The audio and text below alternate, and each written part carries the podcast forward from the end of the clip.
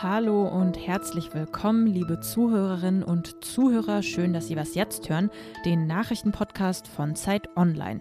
Hier ist das Nachmittagsupdate für Sie. Heute ist Dienstag, der 11. Mai. Mein Name ist Erika Zinger. Diese Themen habe ich heute für Sie. Die Lage in Israel eskaliert weiter. Seit Montag wird das Land von militanten Palästinensern beschossen. Ob der Konflikt anhalten wird, besprechen wir gleich. Außerdem gibt es gute Neuigkeiten für Eltern und Kinder in den USA. Für die wurde nämlich ein Impfstoff zugelassen. Redaktionsschluss für diesen Podcast ist 16 Uhr. Am Abend und in der Nacht feuerte die islamistische Hamas von Gaza aus laut der israelischen Armee mehr als 200 Raketen auf Israel. Die israelische Armee, die antwortete mit Luftangriffen. Dutzende Raketen seien von der Raketenabwehr Iron Dome abgefangen worden, heißt es außerdem. Ja, nach tagelangen Ausschreitungen ist die Lage in Israel heute also weiter eskaliert. Ein Überblick über die Lage gibt uns jetzt Steffi Henschke, die regelmäßig aus Israel für Zeit Online berichtet. Hallo Steffi. Hallo Erika. Wie ist die Lage seit gestern Abend?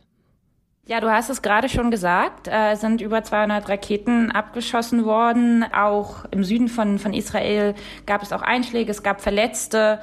Hier in Tel Aviv, wo ich wohne, war es ruhig ähm, die Nacht, das muss man sagen. Also hier spürt man jetzt auch heute Morgen relativ ähm, wenig, aber die Lage bleibt heikel und Benjamin Netanyahu, der Ministerpräsident, hat ja auch ähm, gesagt, dass man sich auf einen längeren Konflikt, auf eine längere Auseinandersetzung einstellen sollte. Du hast es angesprochen, dieses Zitat von Benjamin Netanyahu, der ist ja nicht unbedingt als Kriegstreiber bekannt und diesmal jetzt in dieser Situation sagt er eben ganz klar, man wird die Angriffe auf das Territorium nicht tolerieren. Er sagt, das könnte ein längerer Konflikt werden, einer, der lange anhalten wird. Teilst du diese Einschätzung oder glaubst du, es gibt jetzt gerade noch die Möglichkeit, ja, dass sich dieser Konflikt nicht weiter ausweitet?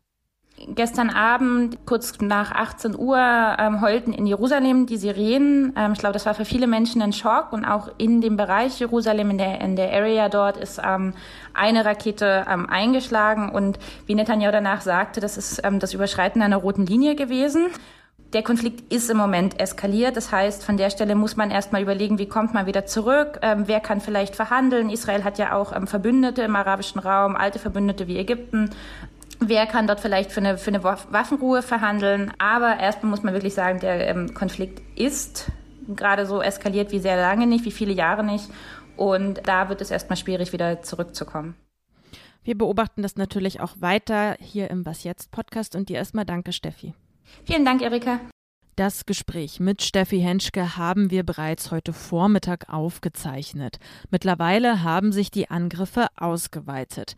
Laut israelischer Polizei gab es sechs Einschläge in Ashkelon und zwei in Ashdod. In Ashkelon wurde eine Schule getroffen. Dort sind außerdem zwei Frauen durch Raketen aus dem Gazastreifen getötet worden. Die islamistische Hamas bekannte sich zu den Angriffen.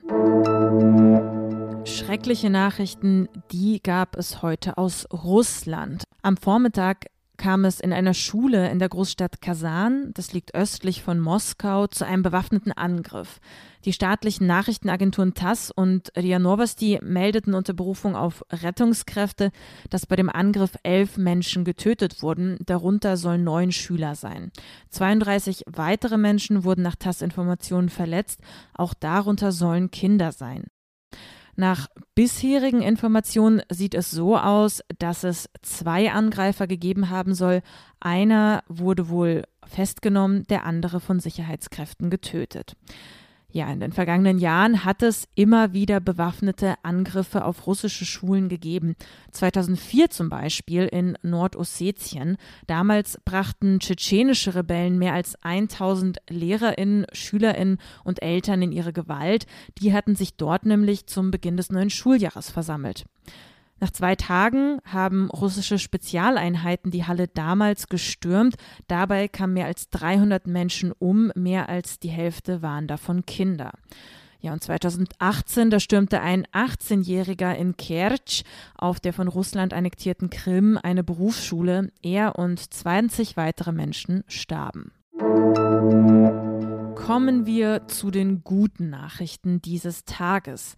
In den USA wurde der Impfstoff von BioNTech Pfizer für Kinder und Jugendliche im Alter von 12 bis 15 Jahren zugelassen. Vor den USA hatten unter anderem Länder wie Kanada den Impfstoff für die 12- bis 15-Jährigen freigegeben. Und falls Sie sich nun fragen, wie schaut es denn aber bei uns hier in der EU aus, ja, gar nicht mal so schlecht. Bei der Europäischen Zulassungsbehörde EMA liegt ein entsprechendes Gesuch. Die Prüfung, die könnte allerdings noch bis Anfang oder Mitte Juni dauern. Bundesgesundheitsminister Jens Spahn hat dazu dann heute Vormittag im Deutschlandfunk gesagt, er halte es für möglich, dass bis zum Ende der Sommerferien den 12- bis 18-Jährigen in Deutschland ein Impfangebot gemacht wird. Mehr zum Thema Impfung bei Kindern und Jugendlichen erfahren Sie in der Morgensendung am Mittwoch. Da spricht mein Kollege Fabian Scheler mit unserer Kollegin Linda Fischer aus dem Wissensressort. Ja, es ist förmlich zu spüren, der Wunsch nach einer Impfung, der ist da und damit ja auch verbunden der Wunsch, das Leben mit all den Freiheiten, die aktuell eingeschränkt sind, wieder zurückzubekommen. Die Impfkampagne, die schreitet in Deutschland voran, doch manchen geht das nicht schnell genug. Medienberichten zufolge soll es tausende Menschen geben, die sich ihre Impfungen ertricksen oder falsche Angaben machen, um auf diesem Wege eine frühere Impfung zu bekommen.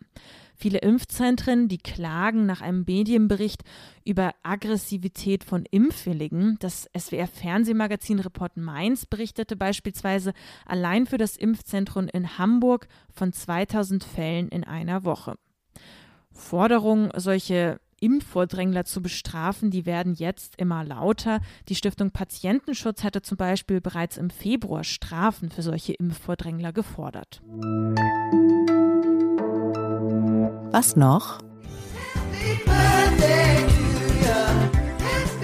Heute ist ein ziemlich wichtiges Jubiläum. Die Istanbul-Konvention wird zehn Jahre alt. Seit 2011 gibt es diese Konvention, die zur Bekämpfung von Gewalt gegen Frauen in der EU initiiert wurde. Das war damals ein Meilenstein. 46 Staaten haben die Konvention insgesamt bislang unterzeichnet. In 34 Ländern wurde sie ratifiziert. Dann aber im März diesen Jahres, Sie erinnern sich vielleicht, gab der türkische Präsident Erdogan bekannt, dass die Türkei aus der Istanbul-Konvention austreten wird. Da war das Entsetzen wirklich groß, nicht nur in der Türkei selbst, auch hier in Deutschland. Ja, aber auch hier hakt es noch an vielen Stellen. Gut umgesetzt wurde die Konvention nicht. Das kritisieren Expertinnen und Aktivistinnen. Noch immer wird laut Bundeskriminalamt jeden dritten Tag eine Frau von ihrem Partner bzw. Ex-Partner in Deutschland getötet. Hinzu kommt häusliche und sexualisierte Gewalt. Besonders alarmierend war das in Corona-Zeiten. Die Freude nach zehn Jahren Istanbul-Konvention, die ist aus diesen Gründen also getrübt.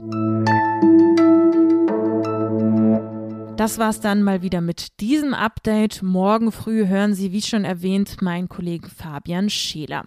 Uns, dem Was Jetzt Team, können Sie wie immer schreiben an wasjetzt.zeit.de. Ich bin Erika Zinger und ich wünsche Ihnen noch einen wunderschönen Tag. Machen Sie es gut, bis bald.